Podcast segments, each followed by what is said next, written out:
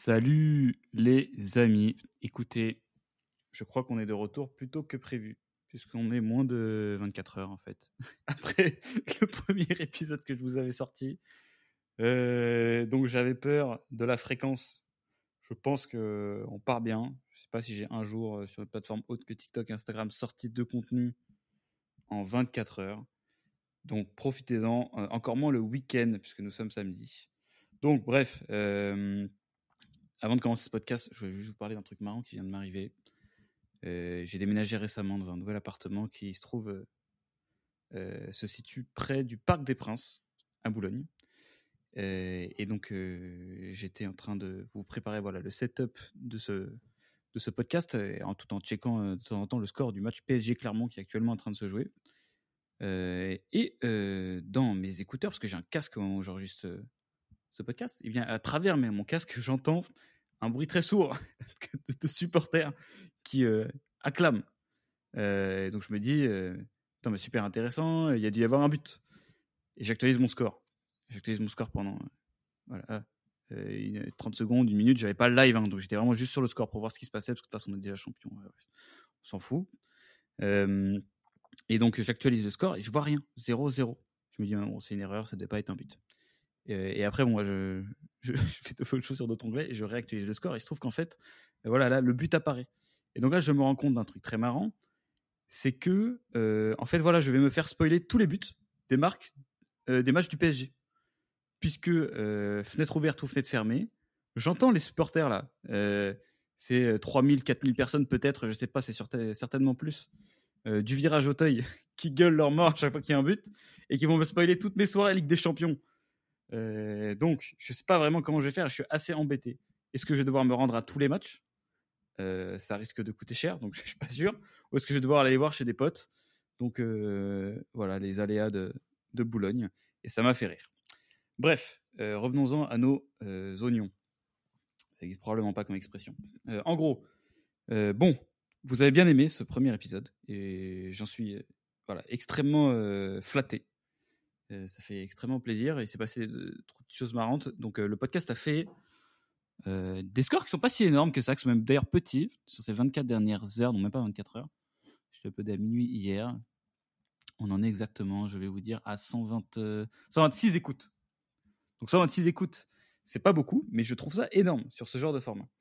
Euh, D'autant plus que nous sommes actuellement classés 63e de la catégorie affaires euh, dans les podcasts Apple Podcasts. Donc euh, si vous doutiez euh, de la concurrence sur le format podcast et que vous hésitez à lancer le vôtre, euh, sachez que voilà, il suffit de 126 lectures pour entrer dans le podcast Apple Podcast. Donc surtout ne faites pas confiance aux gens qui ont des podcasts populaires. Euh, ils sont pas forcément beaucoup plus longs que vous dans ce qu'ils sont en train de faire.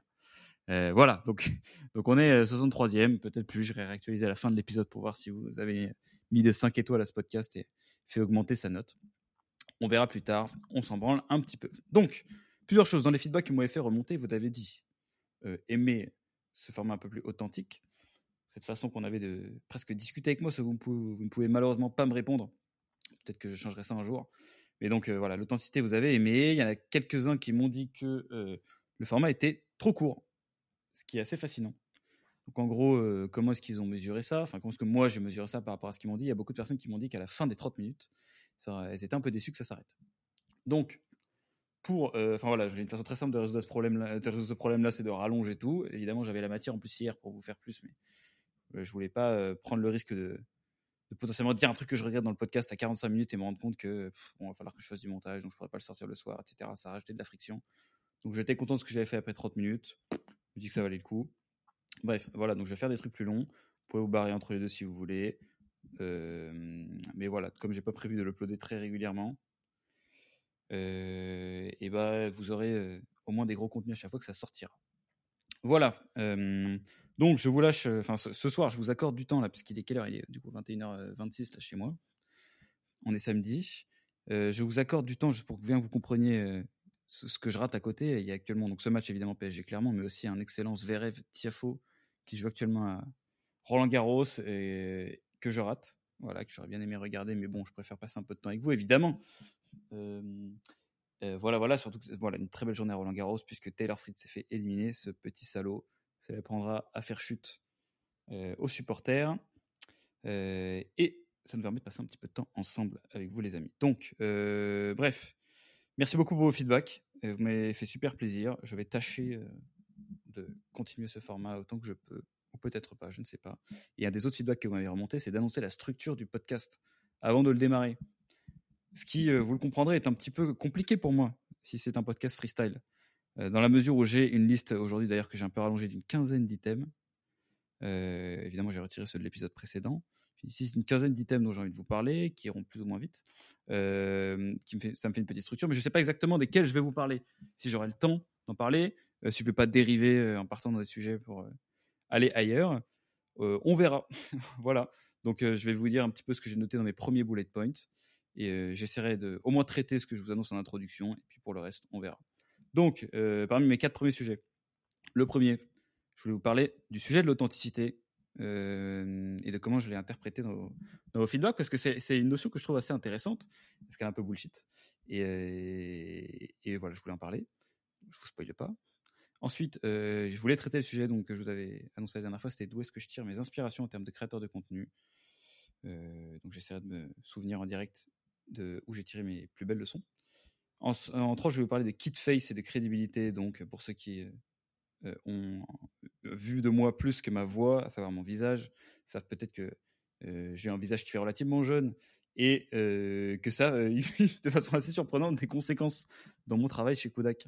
Et je vais vous en parler. Et la quatrième chose, faire un petit, petit point sur Vivatech, auquel je serai speaker dans deux semaines. Voilà, et puis globalement quelques petits événements qu'on a fait avec Kodak. Alors, euh, euh, je me rends compte d'un truc aussi, c'est que j'appelle ce podcast Retour 10 millions. Je ne suis pas forcément en train de vous expliquer euh, comment je vais jusqu'à 10 millions. L'intérêt de ce podcast, c'est de vous faire directement les apprentissages. Hein. Je, vais pas, je, garde la partie business bien structurée pour YouTube, je vous ferai toujours des vidéos. Mais là, je, vais essayer de m'appuyer sur des expériences de ma semaine, qu'elles soient d'ailleurs dans Kodak ou pas, pour vous expliquer ce que j'apprends sur cette route-là. Donc, en fait, si c'est Retour 10 millions, mon petit cochon, t'inquiète pas c'est voilà, c'est relié, même si la ligne éditoriale est douteuse, vous l'avez compris. Alors, bon, on va pouvoir démarrer dans un des premiers sujets. Et avant, euh, j'ai regardé aujourd'hui du coup un petit épisode de Yomi et Oussama qui ont un très bon podcast qui s'appelle Sans permission. Et je me disais, en regardant les charts Apple, euh, je les voyais occuper les premières places, que j'aimerais bien aller les chatouiller, euh, aller embêter mes deux amis, que j'embrasse hein, d'ailleurs s'ils passent par là, ce dont je doute. Euh, pour essayer d'un petit peu les, rattraper parce qu'ils font des scores de ouf et ils fatiguent, d'accord? Vous m'énervez. Nous, on a plein de podcasts, on, galère, on se tue à faire des trucs et là, vous nous sortez un truc qui est d'une qualité remarquable et qui fait des scores remarquables. Donc, il s'agirait d'arrêter. Donc, s'il vous plaît, allez mettre des 5 étoiles sur ce podcast pour que je puisse euh, au moins une fois, et je vous prendrai une capture d'écran que je mettrai en story, dépasser ses amis Yobi et Ous, euh, même si la quête sera longue, peut-être plus longue que les 10 millions hein, d'ailleurs. Bon, Premier sujet, là c'est le moment où j'aurais bien aimé avoir un jingle pour donner un petit peu de structure et de clarté à mon propos. Euh, on va parler d'authenticité at scale. Je regarde combien de temps ça fait. Fait putain, 8 minutes d'introduction encore une fois, putain. Je savais pas que j'étais une pipelette comme ça.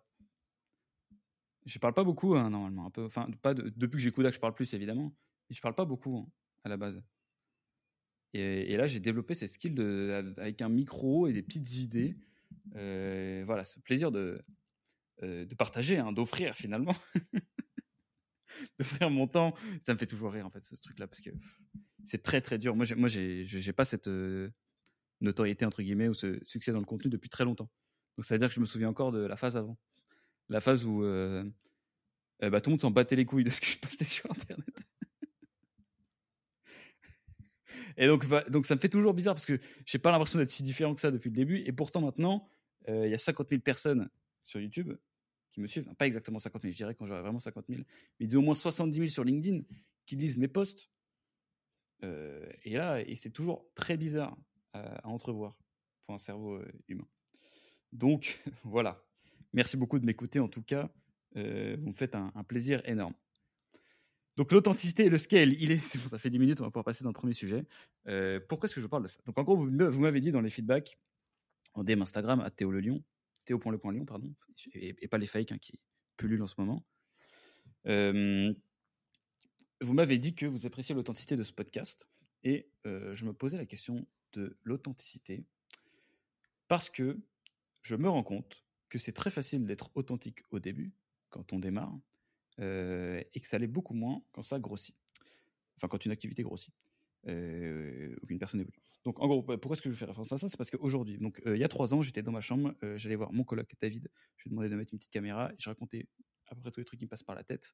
Donc, c'était authentique, mais plutôt par dépit. C'est-à-dire que je faisais pas exprès que ce soit authentique. J'aurais bien aimé que ce soit qu'on dise autre chose d'un contenu, de mon contenu, par exemple, que c'est intéressant, mais on disait souvent c'est authentique. Donc, c'est comme quand vous dites à quelqu'un qu'il est gentil. Hein. Non, je rigole, je rigole. Évidemment, j'apprécie quand vous me dites que, je, suis authentique. Euh, voilà, bref. Donc, pour, euh, ça grossit, ça veut dire que moi, je, suis resté sur ce sentiment que mon contenu était authentique. Et donc, depuis trois ans, je me dis, euh, pas je, je sais pas ce que, exactement ce qui fait que ça renvoie cet effet-là, mais euh, j'aime bien. Donc, du coup, je vais éviter de changer trop de trucs. Et donc, en fait, avant de faire ce premier épisode, qui est juste avant, que vous avez, si vous n'avez pas écouté, euh, allez-y, c'était il y a moins de 24 heures, c'est tout chaud. eh bien, euh, avant de faire ce premier épisode, j'ai un peu ce, cette idée que mon contenu devenait de moins en moins authentique. Euh, pour deux raisons. La première, c'est qu'il y a beaucoup plus de matériel maintenant en jeu, de post-production, de travail d'écriture, etc., qui donne de l'intérêt au contenu, mais qui le rendent moins.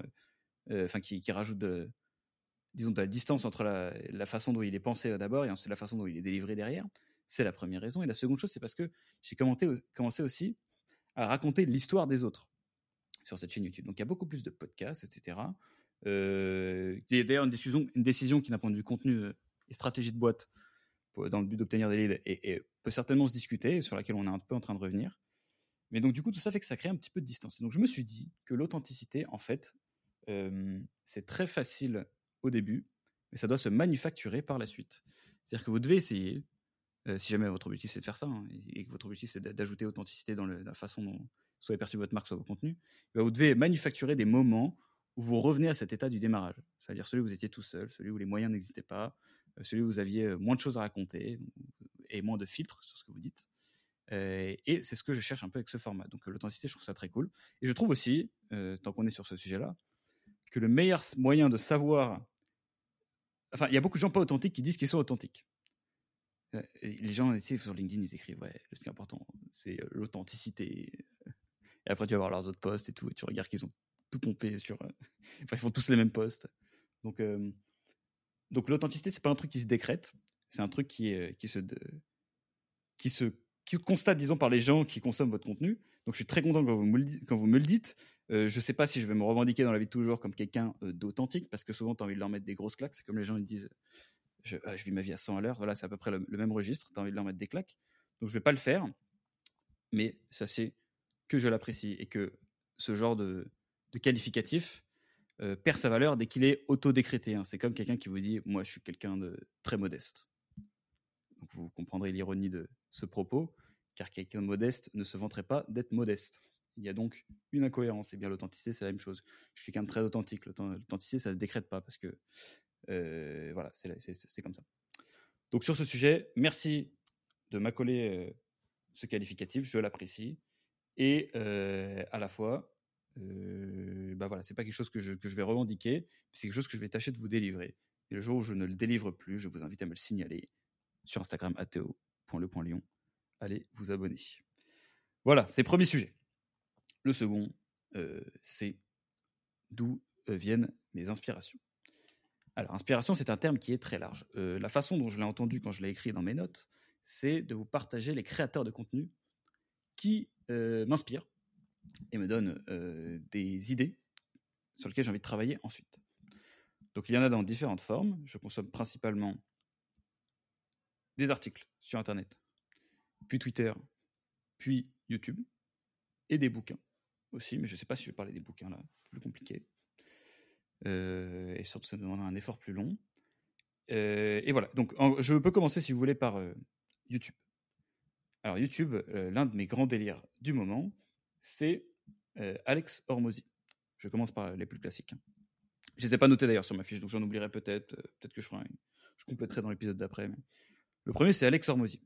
Alex Hormozy, ceux qui ne le connaissent pas, c'est un entrepreneur américain euh, qui, a monté un petit fonds qui s'appelle Acquisition. Je sais plus si ça s'appelle comme ça. Bon, bref. ouais, si, c'est acquisition.com. Et son travail, c'est d'accompagner des boîtes qui, font, qui commencent à partir de 3 millions jusqu'à 10 et bien plus. Et ce mec-là publie beaucoup de contenu. Il a la spécificité d'être extrêmement musclé, ce qui lui donne une brande reconnaissable.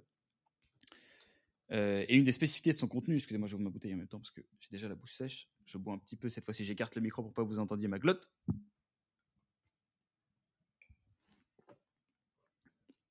J'espère que c'était silencieux.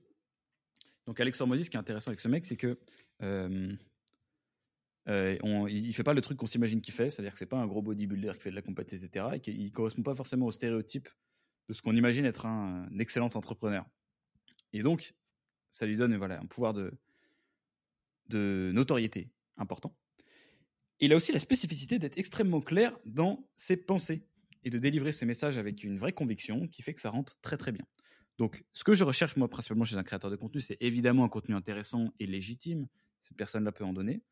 Euh, mais aussi un véhicule d'information, que ça peut être une personnalité, du storytelling, etc., qui va me faire rester le message. Parce que ça, c'est comme quand vous étiez en cours d'histoire euh, à l'ancienne et que vous avez un prof extrêmement chiant qui vous dicte la leçon et l'autre prof qui vous raconte, qui passe le cours à vous raconter des histoires, des anecdotes, etc. Et finalement, euh, devinez à la fin de quel cours vous souvenez le plus de choses. Vous, bref, je peut-être oublié un mot dans cette phrase. Euh, eh bien, souvent, c'est le mec qui vous a storytellé ça. Donc, quand j'identifie une personne euh, qui arrive à me convaincre par ce truc-là, j'essaie d'être assez conscient pour le, remarquer. Et ensuite, j'essaie de consommer beaucoup de contenu de cette personne afin de faire rentrer des messages. Parce que vous savez qu'une personne dont vous n'assumez pas, disons, dont vous validez pas la légitimité, peut, euh, enfin, peut vous dire plein de trucs intéressants, même d'ailleurs des centaines de personnes peuvent, vous dire plein de trucs euh, qui sont en fait hyper pertinents. Donc, euh, je pas prendre n'importe quel exemple. Et vous n'allez vous allez pas l'intégrer. C'est comme quand vous êtes un adolescent avec votre daronne, elle vous dit de faire quelque chose, ça rentre pas. Et ensuite, derrière, vous avez votre meilleur pote ou quelqu'un que vous admirez à cette époque-là qui vous dit exactement la même chose. Et là, vous allez dire, mais en fait, c'est super intéressant. Voilà, il y a une très petite catégorie de personnes pour chacun d'entre nous qui sont dans cette catégorie-là de quand ils disent quelque chose, on les écoute. Moi, je mets dedans ouais, Alex Hormozy, mais en fait, dit comme ça, quand ils disent quelque chose, on les écoute, ça fait un petit peu professeur. Donc, je, je suis peut-être pas fan de cette formulation.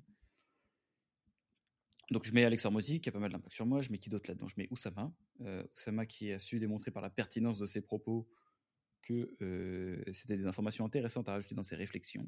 je m'en sers encore aujourd'hui beaucoup, même après l'avoir rencontré. Qui j'ai d'autres sur YouTube? Je suis en train de réfléchir. Aujourd'hui, je consomme pas forcément si, non, si, si, il y a des gens, il y a des Américains. Il y a des Américains avec qui s'appelle Chris Williamson, qui a un podcast qui s'appelle Modern Wisdom, qui est un petit peu aussi dans cette bro science, c'est-à-dire muscu slash entrepreneuriat, et qui reçoit des super invités, a une, une personnalité que j'aime beaucoup, très mesurée, entre les extrêmes, à la fois très clivant et sûr de soi, j'aime beaucoup. Donc cette personne-là, J'admire son contenu. Qu'est-ce qu'il y a d'autre? C'est pas mal les podcasteurs, de toute façon, en ce moment. En autre podcast, il y a The Diary of a CEO, mais je trouve que le mec est en train de devenir de plus en plus lisse. Donc c'est moins intéressant. Il fait trop de putaclic. Sinon, sur quelle vidéo est-ce que je clique instantanément? Non, écoutez, je, voilà, je pense que pour YouTube, euh, c'est à peu près tout. Sur la partie article, alors là, je ne sais pas s'il y a des gens qui font de l'e-commerce qui écoutent ce podcast. Mais euh, bon, du coup, moi, c'est une de mes, un de mes hobbies. Euh, je lis beaucoup le blog de Common Thread Collective, qui est une agence américaine, qui publie des articles euh, et qui ont la spécificité d'être agrémentés d'énormément de data, puisqu'ils ont un software en interne basé sur la data de tous leurs clients. et donc, c'est des articles très intéressants. Voilà. Donc, si vous n'aimez pas l'e-commerce, vous en battez probablement les couilles. Passons. suivant. Oui, évidemment. Bon, bah, Naval, mais je fais vraiment dans les grands classiques. J'aurais bien aimé avoir des gens un peu originaux à vous dire là. Mais donc là, les seuls qui viennent en tête, c'est eux, Naval. Qui j'ai d'autres sur Twitter dont je consomme beaucoup le contenu Non, Paul Graham. Paul Graham. Excellent ce qu'il écrit, ce petit monsieur. et puis voilà, voilà. Je pense que Twitter, article, c'est ça. Mais en fait, sur mes inspirations, je, là, j'ai pas forcément énormément d'exemples, parce que la prochaine fois, j'essaierai de préparer sur deux trucs là pour pouvoir vous dire directement des choses. Et je pense que j'ai identifié une composante commune à tous les créateurs de contenu que j'aimais bien. C'est les gens qui avaient une faculté de théorisation qui était importante.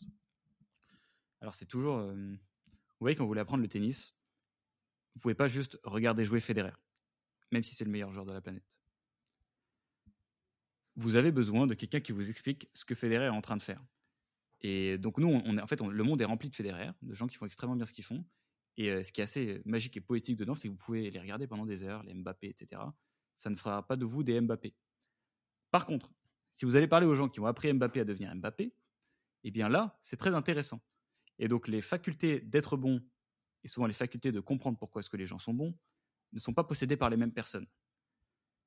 et parmi les créateurs de contenu, il y a des gens qui enfin voilà, bref, les plus grands milliardaires du monde, Jeff Bezos, tout le bordel, et Mark Zuckerberg, ils vont pas foutre leur, leur gueule dans des vidéos YouTube, parce qu'ils s'en battent les couilles. Euh, mais il y a quand même des performeurs très bons qui font du contenu. Euh, et ces gens-là, ils ont euh, souvent la spécificité d'être très bons en théorisation.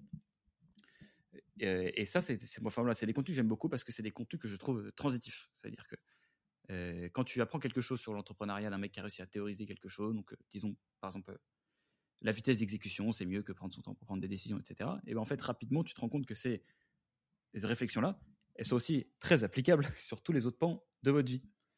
Et donc, tu te rends compte que euh, quand tu as envie de commencer n'importe quoi, euh, tu dois trouver la façon la plus rapide de passer à l'action. Euh, bon, là, je l'ai fait pour ce podcast. C'est bon, c'est très relais business. Hein. mais je, je, pense que ça marche sur pas mal d'autres choses. Quand vous voulez faire du sport, prendre des habitudes de nutrition, etc. Le, le but, c'est pas d'essayer de faire le plan parfait, mais plutôt d'agir vite avec des petites victoires. Eh bien, moi, j'aime beaucoup ça. J'aime beaucoup parce que j'aime pas perdre mon temps. J'aime pas regarder des contenus. Quelqu'un va apprendre la technique de appuyer sur tel bouton dans Business Manager, etc. Je préfère apprendre des principes transitifs. Je sais pas si transitif c'est le bon mot, mais euh, je, vais, continuer comme ça. Euh, des principes transitifs que vous pouvez réappliquer de discipline en discipline. Donc euh, voilà pour mes inspirations. Si j'en ai d'autres qui me reviennent pendant l'épisode, je repasserai dessus parce que vous savez que je suis brouillon et déstructuré. Et c'est précisément l'objectif de ce podcast. Donc, de resserrer mon micro qui se pète la gueule. Je suis désolé, vous devez avoir des petits bruits éclatés. Je voulais vous parler ensuite de quoi? De Kitface et crédibilité. Bon, alors. Kitface. Euh, Kitface, Kitface. Euh, je pensais pas qu'un jour j'en parlerais dans, un contenu. Hein. Bon, euh, pour ceux qui auraient remarqué, j'ai spécificité d'avoir un visage rond avec euh, très peu de pilosité faciale. Et ce qui fait que euh, régulièrement dans ma vie, on m'a donné 2, 3, 4, 5, 6 ans de moins que mon âge réel. Euh, je précise aujourd'hui que j'ai 25 ans. Euh, et donc, évidemment, c'est venu avec tous les complexes de, des enfants, mais bon, après, ça part évidemment quand tu te, construis. Et parce que évidemment, les gens s'en battent les couilles. Et, après, c'est revenu dans. Enfin, c'est revenu dans. C'est pas revenu directement, vous allez comprendre mais je pense que ça a un rôle à jouer dans mon aventure professionnelle. En gros, ce qu'il faut bien comprendre sur les agences, qui est le business que j'ai la chance d'exécuter en ce moment, c'est que c'est un, une affaire de réputation. Je suis en train de me détendre les mains parce que je tiens le micro dans la main, j'ai oublié de prendre le pied. Euh, donc c'est désolé si ça secoue.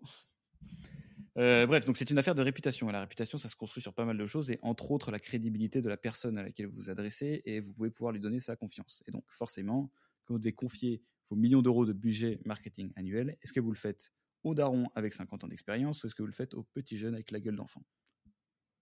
Je vous laisse répondre à la question. Et euh, c'est assez surprenant de découvrir que finalement, il y a pas mal de décisions dans le business qui se font encore sur ces facteurs-là et pas sur qui est le meilleur. Ça fait partie de nos biais cognitifs.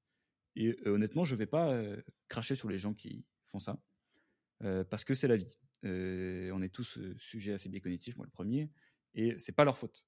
Donc, du coup, c'est mon devoir euh, de contrer cette impression qui se font de moi avec le maximum de choses possibles. Euh, entre autres, notamment. Euh, bref, donc en gros, je vais te parler de qui fait ses crédibilités parce que la réaction, c'est cette observation. De, on prend un petit peu moins au sérieux, de quelques petites remarques par-ci, par-là, mais pas méchantes, hein, mais juste de. voilà, une, gueule plus mature m'aurait aidé. Et bah, du coup, j'ai dû construire de la crédibilité par d'autres biais. Et je vous explique comment. La première chose, je ne vais pas dire que je l'ai fait intentionnellement, mais je me rends compte que c'est quelque chose qui m'aide aujourd'hui, c'est HEC. Mmh, j'ai été déconcentré par le fait que justement j'ai retrouvé ma, photo de, cérémonie d'HEC que j'ai donnée aujourd'hui à ma grand-mère, je l'avais promis il y a un an, et là je l'ai en face de moi, là j'ai une autre photo avec des potes. et je ne pensais pas un jour que je serais fier d'afficher cette photo-là, parce que les gens savent j'ai un, rapport conflictuel, pas conflictuel, mais qui a été dans les, deux sens, des très hauts, des très bas avec HEC, qui aujourd'hui est plutôt dans la partie haute. Et donc HEC, ça m'avait beaucoup aidé là-dessus parce que les gens sont un peu cons.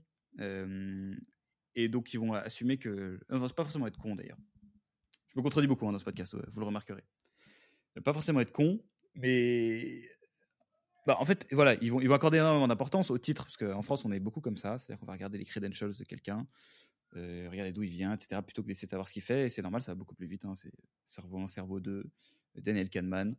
Encore une fois, on va pas leur reprocher, mais donc HEC m'a beaucoup aidé, parce que c'est exactement le même mécanisme qui fait juger les gens sur ma gueule d'enfant. Ils vont juger mon diplôme euh, quand ils ont l'occasion de l'apprendre. Euh, voilà, donc je suis bien content d'avoir ce truc-là et euh, je l'utilise à foison pour m'introduire dans les esprits de mes prospects. C'est la première chose. Seconde chose, je pense que c'est documenter. Alors, quand tu ne peux pas inspirer la confiance dans, et donc la compétence de l'extérieur, eh ben, tu dois faire en sorte que les gens daignent t'accorder l'attention et, la démontrer par le faire. Et donc, c'est pour ça que euh, tout mon contenu euh, sert cet objectif. Euh, donc, j'essaie vraiment de démontrer mon expertise, de démontrer que je sais faire des trucs pour contrer cette, impression qu'ont les gens que je ne sais pas faire des trucs parce que je suis trop jeune. Ce qui n'est pas le cas, on le rappelle. Et donc voilà, donc le contenu, c'est la seconde chose. Et je réfléchis, est-ce qu'il y a un troisième truc que je mets en place Non, globalement, en fait, le déficit de validation. Donc euh, cette validation de, euh, par, les vieux, hein, donc j'ai cherché le mot, je crois que c'est géronto, je sais pas quoi là. Donc cette validation simplement que, te donne l'âge euh, peut être compensée par des validations externes, donc à passer dans des médias, avoir des, des, beaux diplômes, etc. Et donc c'est ce truc-là que j'essaie de construire sur la crédibilité. Je vous invite tous à vous questionner sur comment est-ce que votre business pourrait bénéficier de d'être perçu plus sérieusement, ce qui est finalement l'objectif n'importe quelle stratégie de marque. Voilà pour ce point-là. J'ai l'impression que c'est extrêmement décousu, que je me suis pas mal répété. Vous me direz, les amis. Voilà. On passe au quatrième. Je reprends une petite gorgée d'eau. On va parler de Vivatech. Euh, et euh, comment ça s'est passé cette affaire? Bon, donc ceux qui connaissent Vivatech, c'est euh, le plus gros, j'ai découvert d'ailleurs, salon d'Europe d'un point de vue tech. Je sais pas ce que ça veut dire, s'il y en a beaucoup des concurrents, mais en tout cas, il y a des sacrés invités qui sont là, notamment entre autres Bernard Arnault, euh, Cyril Chiche de Lydia, et puis je vous dis ceux qui me parlent le plus, mais il y en a plein d'autres, il y a Joey Fritzon, Gaël Monfils, etc. Euh, et donc, c'était un gros événement que j'avais suivi de loin l'année dernière et découvert l'année précédente. Euh, ce qui est un peu, on parlait de crédibilité avant, une marque, quand tu es invité à cet événement, que tu comptes un peu. Donc, j'ai eu l'occasion, pour ceux qui n'ont pas suivi, d'être invité comme speaker à Vivatech. D'autant plus, je vous donne la nouvelle directement ici en avant-première, que ce sera le branding Enlève tes chaussures. Vous connaissez peut-être peut-être pas le, euh, podcast Enlève tes chaussures qui a lieu dans un canapé chez ma mère, euh, dans une contrée retirée de, banlieue parisienne, qui s'appelle Versailles. Eh bien, euh, voilà. Donc, les gens, il y, a des- gens qui aiment bien en fait enlève tes chaussures et des gens, des gens un peu importants. Donc, par exemple, l'administration de Vivatech était fan d'enlève tes chaussures. Donc, ils m'ont dit, on va te faire faire un talk et en plus, on va ramener des canapés, tu vas faire t'asseoir des invités et tu vas faire un enlève tes chaussures. Donc, sur la stage de Vivatech, je serai accompagné de quatre personnes dans les canapés. Ils m'ont envoyé carrément des mood boards pour essayer de trouver un canapé similaire à celui de ma daronne. Euh, C'est pour vous dire à quel point ils sont sérieux et respectueux de ce que j'ai fait. Donc, merci beaucoup à Vivatech. Je suis extrêmement content d'avoir euh, ce truc-là. Euh, ils m'ont fait en plus ambassadeur du truc. Donc je vais pouvoir communiquer sur le partenariat Kodak Vivatech. C'est super pour la cred. Je suis extrêmement refait. Si vous voulez venir me voir, je passe le samedi. Euh, bon, ils m'ont filé des codes promo, mais je veux pas que ce format devienne promotionnel. Donc vous irez les trouver sur LinkedIn si vous voulez. Allez les chercher. Je rajoute de la friction. Mais c'est pas l'objectif là-dessus. Donc bref, euh, Vivatech c'est super Euh, et je suis, ça me fait écho à une réflexion que je me suis faite il y a pas longtemps. C'est qu'un des trucs qui aide la crédibilité, en fait c'est carrément relié au sujet d'avant, à la crédibilité, c'est le fait de rendre votre présence physique. Nous on est une boîte en remote, donc on a un déficit naturel euh, de présence, c'est-à-dire gens ne peuvent pas nous toucher dans la réalité. Euh, même s'ils nous voient très très gros avec plein d'abonnés, plein d'impressions sur LinkedIn, plein de clients, des gens qui parlent de nous, etc. ils ont besoin de te voir. C'est comme une boutique pour une boîte. hein. Même si le t-shirt il a l'air super en ligne, tu es quand même bien content d'aller l'essayer si jamais la boutique elle est à côté. Et bien c'est la même chose. Nous, il faut qu'on arrive à rendre un- une partie euh, physique et palpable de ce qu'on fait, tout en gardant tous les avantages du remote et de la distance. Donc ça, ça nous aide. Et donc je, prends et je saute sur toutes les euh, opportunités de maintenant montrer notre gueule, de parler de ce qu'on fait, de dire qu'on existe, même si on n'a pas de locaux. Voilà, donc venez me voir à Vivatech si vous voulez. En tout cas, je suis très content et très fier. Merci beaucoup à l'administration de Vivatech qui n'écoutera absolument pas ce podcast. de ne pas avoir invité. Voilà pour le point 4. On passe au 5, on en a combien de temps là? Pas très longtemps, non? Putain, 30 minutes. C'est la passerelle. Hein. C'est là. Hein. C'est là le croisement de route. Celui où je décide si je tiens mon engagement de faire une heure ou si j'arrête à 30 minutes. Bon. J'ai qu'une parole. Hein. on va continuer les points suivants. Le numéro 5, j'ai noté devenir coachable. Pourquoi j'ai noté devenir coachable? Parce que j'ai eu la chance ou le malheur de monter ma première boîte dans une phase un peu adolescente mentale de mon existence. Adolescence, donc c'est par opposition à à peu près tout. Euh, c'est une phase qui est très importante pour la construction des êtres humains, puisque c'est là où tu formules tes premières croyances sur le monde et tu développes ta personnalité que tu vas ensuite garder grande partie de ta vie. C'est très important. Moi, euh, je n'ai pas fait de crise d'adolescence particulière, j'ai plutôt euh, voilà, eu cette phase tard. Donc j'avais la malchance d'avoir un petit peu plus de levier. C'est-à-dire que quand tu as 15 ans, tu vas faire une dinguerie, euh, je sais pas, tu fais le mur et tu vas fumer des pètes avec tes potes. Bon, finalement, c'est pas très grave les conséquences. Moi, j'ai fait une. Ils ont une phase d'adolescence quand j'étais, voilà, pendant les études, enfin, à la fin d'HEC, j'avais une boîte, j'ai gagné de l'argent, donc un beaucoup plus gros potentiel de faire des conneries. Et évidemment, on en a fait. J'en ai fait plein sur Kodak qui nous ont ralenti, qui font que, euh, bref, euh, la croissance est moins exponentielle, enfin, a été moins exponentielle l'année dernière qu'elle aurait dû être. Et notamment, j'ai découvert dans ces apprentissages que finalement, la maturité, ce qui vient après l'adolescence, c'est euh, le fait d'être un adulte. Est-ce qu'il y a un mot? L'adulteté Non. la maturité La phase adulte Voilà, c'est là-dessus. Et donc, avec la phase adulte vient le fait d'accepter que tu n'es pas invincible, que tu ne sais pas tout, et que tu as probablement besoin d'aide.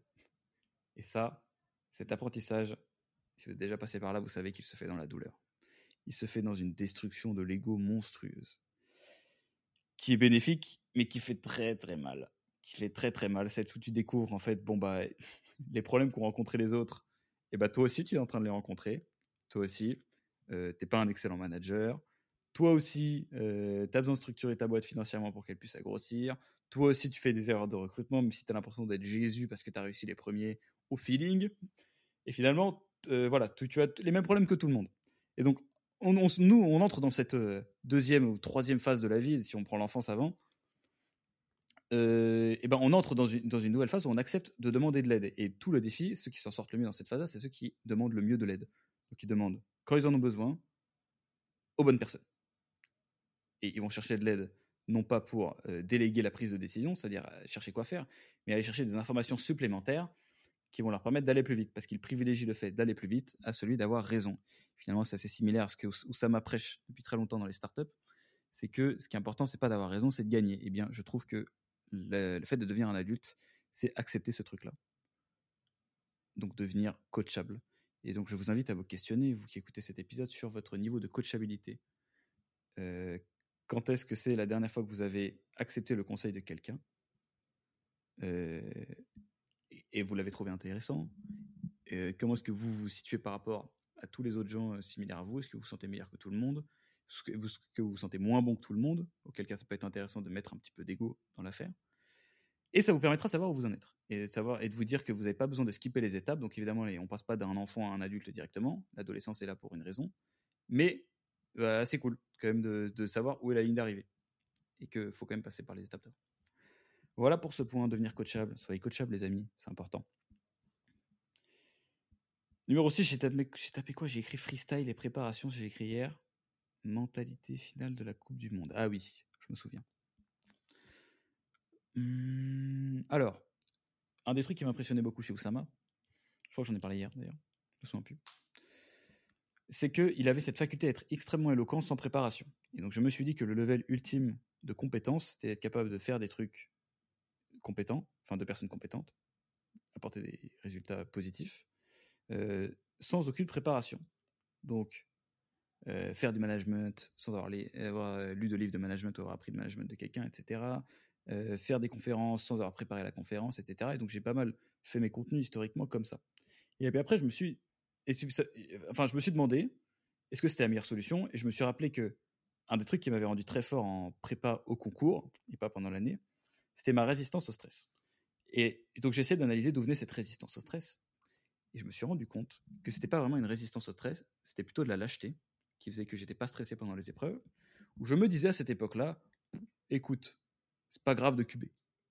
Euh, donc pour ceux qui connaissent pas bien la prépa, il y a deux années, dans une classe préparatoire où tu fais énormément de cours pendant énormément de temps, tu dors énormément peu euh, et, tu travailles comme un chien. Euh, et à la fin de l'année, tu as un concours, voilà, dans lequel qui va te noter, qui va te permettre d'intégrer ou pas une école, qui est extrêmement stressant, qui est sur deux à trois semaines. Et moi, je me disais que si jamais je ratais ces deuxième années, je pourrais en faire une troisième, ça s'appelait QB, et finalement, c'était pas très grave. Et donc, au lieu d'accepter l'importance de l'événement et de découvrir une façon d'être performant et donc d'aller chercher cette énergie qui fait que le moment est important euh, et que tu dois te dépasser, et ben je me disais, j'accepte d'être un petit peu moins bon et moins stressé. En fait, je, déléguais ce que je faisais que je m'en foutais. J'arrivais à tromper mon cerveau comme ça, et donc ça marchait bien. J'arrivais à agir comme ça. Mais ce truc-là a des limites. Pourquoi? Parce que la majorité d'une motivation que vous allez trouver pour faire une tâche, souvent va venir euh, d'à quel point euh, le résultat que va vous donner la tâche vous excite. Et donc c'est pour ça que j'ai noté mentalité finale de la Coupe du Monde. C'est parce que je me suis dit, si demain je devais jouer la finale de la Coupe du Monde, si je savais que dans six mois je vais jouer la finale de la Coupe du Monde, est-ce que je m'entraînerai ou pas? Et bah la vérité, tout le monde répondrait la même chose, bah ouais, tu t'entraînes banane. Tu vas pas faire ton mec euh, freestyle, etc. Donc, en vérité, le niveau suprême, comme, le fait d'être un adulte, pardon, est au-dessus de l'adolescence. Euh, le fait d'être résistant au stress tout en en comprenant l'enjeu, tout, en acceptant l'enjeu de l'événement, est plus respectable que la résistance au stress parce que tu fais genre de t'en battre les couilles. Et donc là, je suis en train de découvrir que, que, c'est quoi ma Coupe du Monde à moi. Ma Coupe du Monde à moi, c'est le fait d'être excellent dans la boîte que je construis et d'atteindre des millions d'euros de chiffre d'affaires. Et qu'il faut que j'arrête de faire l'amateur, celui qui s'entraîne pas, qui celui qui vient au contrôle sans avoir révisé, qui a 17, euh, qui a une bonne note, mais euh, qui voit qu'il pourra jamais avoir 19 ou 20. Parce que ça, c'est réservé aux gens qui travaillent. Donc, j'ai envie d'avoir 19 ou 20. Donc, on introduit un petit peu de préparation et j'accepte maintenant que quand les choses sont importantes, il faut au moins que j'y passe un peu de temps pour savoir s'il y a besoin d'y passer plus de temps à préparer ou pas. Mais avoir une réponse précise à cette question et pas faire le lâche. Sujet numéro 7. Je sais pas combien de temps à parler dessus là. On est à 37 minutes. Super. Sujet numéro 7. J'ai noté turnover de l'équipe. Voilà, là, celui-là, celui-là, il est épineux, les potes. Est-ce que j'en parle? Est-ce que j'en parle pas? J'ai noté. J'ai qu'une parole. J'en parle. Alors, le turnover, ça veut dire quoi? Ça veut dire quand des gens quittent ton équipe. Et euh, ça revient un petit peu sur le fait qu'on m'ait donné des conseils, enfin pas forcément donné des conseils, mais informé de quelque chose qui arrivait au bout de trois ans d'une boîte, du moins dans la troisième année, dont m'avaient informé mes potes entrepreneurs, et qui un conseil qu'ils m'avaient donné, qui m'avait dit tu vas voir, ça va arriver, ça va arriver, tu vas avoir une vague de départ. Euh, évidemment, je m'en battais les couilles. je les écoutais pas parce que j'étais meilleur qu'eux ils pouvaient bien les faire enculer. Euh, je vous dis ça, c'est vraiment. J'ai eu parfois des niveaux d'arrogance assez proches, principalement dans la première année de Kudak où tu lances ton truc, tu, fais 80 000 dossiers mensuels en 12 mois, tu as l'impression d'être Moïse, tu fends la mer en deux et euh, le reste des gens sont des poissons, la mer va se refermer sur eux, mais pas sur toi. Donc, il m'avait dit ça, ces petits salauds. Et euh, comme plein d'autres leçons qu'il m'avait données à côté, bah, je me suis rendu compte qu'ils avaient raison. Et donc, j'ai essayé de comprendre un petit peu ce phénomène. Est-ce que ça veut dire que tu es devenu une boîte de merde quand tu as du turnover dans son équipe au bout de trois ans euh, ou pas? Alors, je pense que ce turnover, au bout de trois ans, il s'explique par pas mal de choses. Le premier étant que tu commences à payer souvent ton mauvais management, enfin voilà, ta, dette de connaissances sur comment bien manager quelqu'un. Donc au bout de trois ans, c'est le moment où les gens ils commencent à se dire ah tu sais, ça fait bon au bout de trois ans tout le monde est pas arrivé au démarrage donc les gens ils sont là depuis entre un et deux ans. Tu as beaucoup de personnes qui sont là depuis entre un et deux ans c'est des gens qui commencent à se poser la question de faut monter ou faut pas monter là? J'aimerais bien monter quand même. Deux ans et, c'est totalement légitime. Et donc là, tu te rends compte que toi, tu n'as rien prévu pour ça. Tu n'as pas prévu de process, qu'est-ce que tu vas leur proposer ensuite. Et eux, ils attendent quelque chose d'hyper précis pour pouvoir se projeter, ce qui est normal. Et toi, tu n'as pas ça. Et souvent, les gens, quand ils font la remarque qu'ils aimeraient bien monter, euh, c'est déjà un petit peu trop tard. Tu vois, ça fait longtemps qu'ils y pensent quand ils te le signalent. Et quand tu n'es pas capable de leur répondre rapidement, et ben, ça génère de la frustration. Et ils vont très vite comprendre, si tu as recruté des bonnes personnes, qu'ils pourront l'avoir ailleurs, l'augmentation enfin l'augmentation ou la prise de responsabilité, etc. Whatever euh, ce qu'ils cherchent. Donc ce truc-là génère des frustrations et des départs. C'est la première chose. La seconde chose, c'est que tu payes aussi tes erreurs de recrutement. quand ta boîte, elle, avance dans le temps, ton expertise avance aussi. Et donc, ça fait s'élever un petit peu le niveau de la mer. Et donc, tu as des gens, selon la taille qu'ils font, ils se noient ou ils peuvent continuer à respirer. Et donc, les erreurs de recrutement, c'est des gens que tu as. C'est pas forcément des erreurs. Parce que c'est des gens qui. Tu as quelqu'un qui a été très bon pendant un an et demi chez toi ou deux ans. C'est un, succès quand même. Mais il y, a parmi celles-là, quand même, des gens un peu sur lesquels c'est des erreurs, sur lesquels tu sais que tu les as recrutés, mais ils ont. En fait, tes compétences en recrutement aujourd'hui sont meilleures. Et à l'époque, tu les aurais peut-être pas recrutés. Enfin, je sais pas. Euh, et donc, finalement, tu commences à te demander est-ce qu'ils est-ce ont la tête au-dessus de l'eau? Euh, Et tu les vois se noyer parce que c'est ça. Ce qui est pire, en fait, cette situation, c'est pas pour l'entreprise, c'est pour la personne. C'est que c'est une personne que tu as mal accompagnée pour progresser. Toi, tu le Tu, tu, tu, vois vraiment qu'il y a un truc qui fonctionne pas entre ce que tu lui demandes et ce qu'il est capable de te donner dans cette situation-là. Je dis cette situation-là parce que ça se trouve, il serait excellent dans une autre boîte. Hein. Je prends beaucoup de pincettes sur ce sujet euh, parce que c'est glissant. Mais, et, donc, tu vois que lui, la personne souffre, en fait, parce que ces personnes euh, aiment euh, être un peu, pas très compétent dans son travail ou pas être au top niveau. C'est assez désagréable. Et tu, les, et tu vois qu'en fait, la boîte finit par les rendre malheureux. donc, on a eu quelques départs qui, qui ont été un peu liés à ça. Et, et, bah, et donc, voilà, c'est embêtant. Et donc, je pense que la conclusion de tout ça, c'est qu'il ne faut pas chercher à éviter cette vague de départ. Ce qu'il faut, c'est faire en sorte qu'elle se passe le mieux possible. Donc là, tout ce que tu peux faire, c'est traiter les gens qui partent avec le niveau de respect qu'ils ont eu pour toi. Et donc, quand tu remarques ce problème, qu'il y a un misfit, etc., tu dois prendre ta décision vite, parce que tu es un bon entrepreneur, mais tu dois respecter les gens. C'est-à-dire que tu ne peux pas les jeter, claquer les doigts. Euh, comme ça, euh, et dire oh, c'est terminé, boum, boum, boum. Ça, je pense. Il y a des moments où, un peu dans l'aventure euh, Kodak, dans les premiers, premiers instants, j'ai eu envie de le faire, j'ai peut-être un peu fait. Euh, ça s'est pas très bien passé. Après, c'est pas des gens qui m'avaient donné énormément de respect, hein. c'est ces personnes-là en particulier auxquelles je pense. Euh, mais tu vois, bref, quand quelqu'un a donné du temps pour ta boîte, tu, te dois en fait de faire une rupture respectable et d'apporter tout ce que tu peux apporter en disant voilà, tu donnes tes recommandations pour tous les autres tafs. Euh, j'ai beaucoup de personnes qui me contactent moi après que les gens soient partis pour savoir ce que je pense des gens et je dis toujours euh, la vérité, à savoir que sur ce sur, sur, cette vague de départ, c'est rarement des raisons de compétence ou quoi que ce soit. Et donc souvent j'essaie de leur faire profiter le max de la marque Kodak et de l'awareness et un peu de la carte de visite que ça crée, parce que ça c'est aussi un truc cool, c'est quand tu as la noto, bah, les gens te considèrent.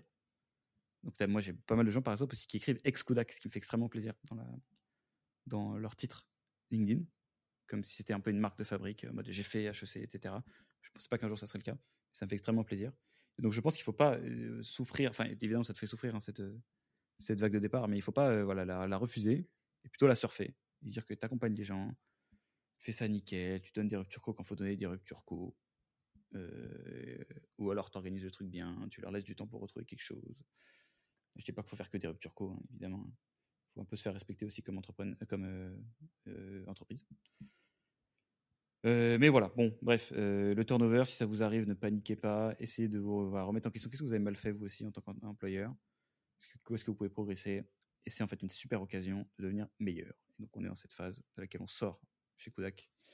Euh, je suis bien content parce que c'est pas non plus très agréable. Toujours, vous savez, c'est à la fin du point l'heure du check. 43 minutes. J'ai encore un peu de temps. Euh, j'ai noté quoi ensuite? Hmm, Liberté et contrôle. Donner trop, c'est corrompre. Oui. Bon, bah, c'est extrêmement lié hein, d'ailleurs. Sujet précédent qui est celui des équipes. Alors, donner, donner ses corrompes, là, je l'ai noté parce que j'ai lu le manuel du chef de Napoléon, qui m'était recommandé par mon associé Paul Maire, que j'embrasse, même si lui aussi, je suis sûr qu'il n'est pas arrivé jusqu'à 43 minutes dans mes podcasts. Euh, il m'entend déjà parler toute la journée, je pense qu'il en a marre.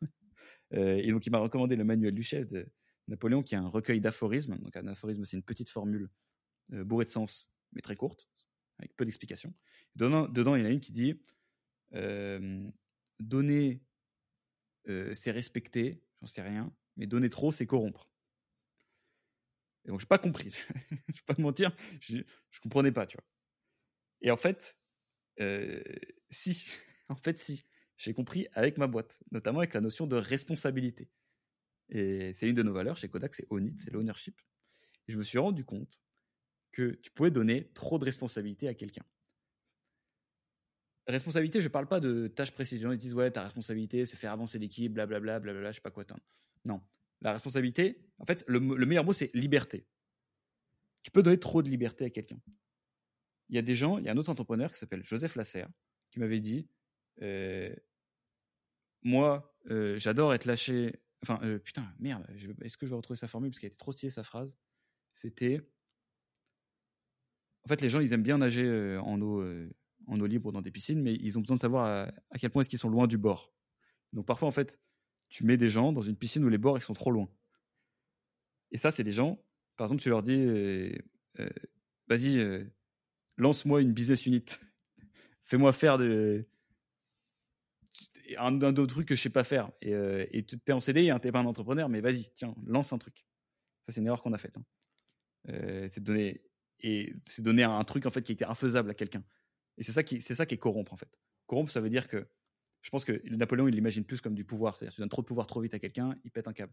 Mais la liberté, c'est pareil. Si tu donnes trop de liberté trop vite sur euh, ta boîte à quelqu'un, en fait, ce que tu transmets, c'est pas l'image je te fais confiance, prends tes libertés, c'est en fait, je m'en bats les couilles de ce que tu es en train de faire, tu vois. Et ça, c'est pas bien, ça. Ça, c'est très très mal. Et c'est ça qui est corrompre. Et bon, bref, j'ai trouvé ça très intéressant ce que disait Napoléon, ça m'a beaucoup évoqué d'idées.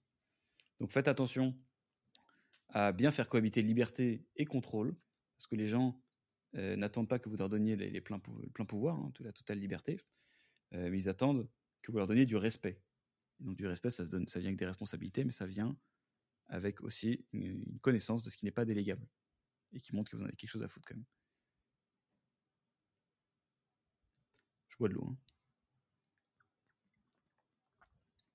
Oh putain, le micro, j'ai encore oublié. Appréciez ma glotte. Bon, je crois que j'ai encore le temps de vous parler d'un truc, non? 46 Ouais, je pense que je vais m'arrêter un peu sur les, sur les, coups d'une heure, hein. un, peu, un peu avant, je pense. Position de CEO, malaise de l'expertise, you don't lead from the back, avec mon anglicisme de fils de pute. Bon, euh, ça c'est mon point numéro 9 hein, que je viens de vous lire. Euh, le sujet de la position du CEO, c'est un sujet qui est compliqué. Et moi, je le vois avec un prisme intéressant, c'est que je suis passé en fait chez Kodak depuis le démarrage jusqu'à aujourd'hui d'expert à pilote. Au début, j'étais un freelance quelqu'un qui faisait du Facebook Ads. Et j'ai gagné le respect des équipes, etc., des clients et tout, avec mon expertise, les trucs que je savais faire. Et après, la next step classique, enfin voilà, il y avait un, embûchement, une embûche sur le chemin, un, embranchement, c'est plutôt ça d'ailleurs, où je pouvais soit partir vers le freelance hyper optimisé, donc euh, gagner mes 10, 20, 30, 40 000 euros par mois en tant que solopreneur, disons, ou alors super freelance. Je ne mets pas vraiment la, la, différence, ou alors facturer très cher mon temps vendre des produits, etc. Blablabla. Ou alors choisir de construire une boîte. Vous savez évidemment quel chemin j'ai choisi. Et donc, ce second chemin implique de changer totalement ma position. C'est-à-dire que mon travail, c'est plus de rendre le service euh, moi-même, mais d'apprendre aux gens à le rendre et de construire une boîte autour de ça. Faire grossir le nombre de personnes pour pouvoir, à terme, construire un truc plus gros, qui gagne plus d'argent euh, et qui est plus ambitieux. Et donc, avec ça, j'ai dû continuer évidemment à me former sur mon expertise, mais laisser du lest. C'est-à-dire que je ne pilote plus de campagne Facebook, par exemple, aujourd'hui, évidemment. Et ça, ça m'a mis un peu dans un malaise. Parce que les gens, leur perception de vous met énormément de temps à changer. Pardon, oula. C'est-à-dire que si j'arrête de faire euh, un truc que je fais beaucoup en ce moment, j'en sais rien. J'arrête de monter une boîte, j'arrête Kodak là, les gens vont mettre un an à capter en fait que j'ai arrêté de faire Kodak. Et donc, ils vont encore vous venir me voir en mode ouais, Kodak, ça se passe comment, etc. Blabla, et donne-moi un conseil comment faire une agence. sauf que ça fait un an, peut-être que j'en fais plus. Et bah, Facebook, c'est la même chose. Les gens, ils me voyaient encore comme un expert Facebook Ads, pratique, opérationnel, alors que j'étais devenu un chef d'entreprise. Et on m'invitait dans des podcasts où vient parler de ce que tu fais dans tes campagnes, etc. Mais non, non, non, non. Non, c'est mon associé maintenant qui fait ça. Et son équipe. Et lui, il va vous parler de ça. Et donc j'ai eu beaucoup de mal à trouver ma place et à, me sentir légitime à parler des sujets. Et puis ensuite, je suis allé à un, niveau au-dessus. Encore une fois, vous, avez compris que j'aime bien les niveaux, je me demande à chaque fois quel est le niveau d'après. C'est de me dire que finalement, euh, mon travail, c'était de partager l'expérience des gens que j'avais recrutés. Ça veut dire que la pratique, euh, ok, je la fais plus moi, donc je peux plus toucher directement. Par contre, j'ai dix fois plus de personnes qui le font. J'ai dix performance managers qui font des trucs au quotidien, dans la pratique, des trucs que je fais pas moi, et qui peuvent en tirer des leçons. Et mon travail, c'est d'être un agrégateur de ça. Parce que ça, c'est ma position et le contenu que seul moi peut produire. Et donc ce truc-là, en fait, a encore plus de valeur aux yeux d'une personne à, l'extérieur que ces petits hacks que je pourrais avoir et qu'on peut toujours avoir d'ailleurs, nous chez Kodak, parce qu'il y a plein de gens qui le font. Mais avant, j'avais pas ce niveau-là, j'avais pas cette vision macro. Et cette vision macro-là, aujourd'hui, du coup, j'essaie de faire rentrer ça beaucoup dans ma ligne éditoriale sur YouTube, euh, sur euh, LinkedIn, évidemment. Euh, et ça me permet de devenir plus un décrypteur de tendances. C'est pour ça que je viens parfois à commenter des bilans financiers de méta, etc., et à mieux les comprendre par rapport aux data qu'on a nous. et ça, ça c'est une position dans laquelle je m'épanouis. Et je suis extrêmement content. Et donc, cette position-là aussi, qu'est-ce qu'elle te donne En plus, c'est la légitimité auprès de ton équipe. Parce que, rapidement, tu peux faire l'erreur de. En fait, c'est comme quelqu'un qui. Qui, joue plus au tennis depuis 10 ans et qui va vous donner des conseils de tennis. T'es es en mode, ok, bon, t'étais bon à un moment, mon gars, mais par contre, arrête de me péter les biens. Et en fait, quand tu arrêtes de manipuler des business managers, comment tu peux manager des gens qui manipulent des business managers? Et en fait, déjà, bon, il faut avoir deux personnes. Moi, j'ai mon associé qui manipule encore des business managers, qui garde sa légitimité sur l'équipe via ça. Et j'ai la mienne ensuite, qui est celle que, ok, tu manipules un business manager, mais moi, je vois 10 personnes qui manipulent des business managers. Et ça, ça m'assure de la légitimité. Et donc, si jamais vous, hésitez, vous êtes dans ce dilemme-là, et que vous vous sentez un peu mal dans votre estime de vous-même sur ce truc-là, eh bien, euh, faites-le. Enfin, euh, disons, faites ce, switch de mindset et euh, pourquoi est-ce que j'écris You don't lead from the back, C'est parce que ça va aussi de pair avec l'idée qu'il faut aller la chercher cette data, aller quand même reprendre parfois des nouvelles du terrain pour agréger ces données, et votre équipe va beaucoup plus vous respecter quand vous le faites. Voilà. Dans l'épisode suivant, il me reste six points euh, que je ne vais pas aborder là, mais je vous les tease quand même pour que vous reveniez à celle d'après. Euh, la valeur des extrêmes euh, et le courage, la valeur des vices, driver son bonheur des bonnes choses, c'est quoi dire un truc intelligent je vais vous parler de bagarre, un petit peu de confrontation et d'éducation et mon expérience personnelle avec ces choses-là. Et la confiance en soi et son rapport avec l'entraînement. Voilà. Écoutez, ça fait 50 minutes, 51 minutes qu'on enregistre, 52 minutes maintenant même. Euh, c'est un peu plus long que la dernière fois. Dites-moi si vous voulez encore plus long, mais là, franchement, ça va être chaud. J'ai descendu une bouteille complète. je vous remercie d'être resté jusqu'à là dans ce podcast. Ça fait 52 minutes. Si un jour, je me serais dit qu'il y a des personnes qui allaient m'écouter 52 minutes parler tout seul, aussi même que je, même que j'aurais été capable de parler 52 minutes tout seul, J'aurais pas cru. Donc, je vous fais plein de bisous, mettez 5 étoiles au podcast, etc. Bref, faut qu'on aille gratter le cul de Yumi et d'Usama. Et on les aime. Euh, bah, je vous donne rendez-vous dans le prochain épisode qui sortira quand j'aurai le time. Hein. Tchou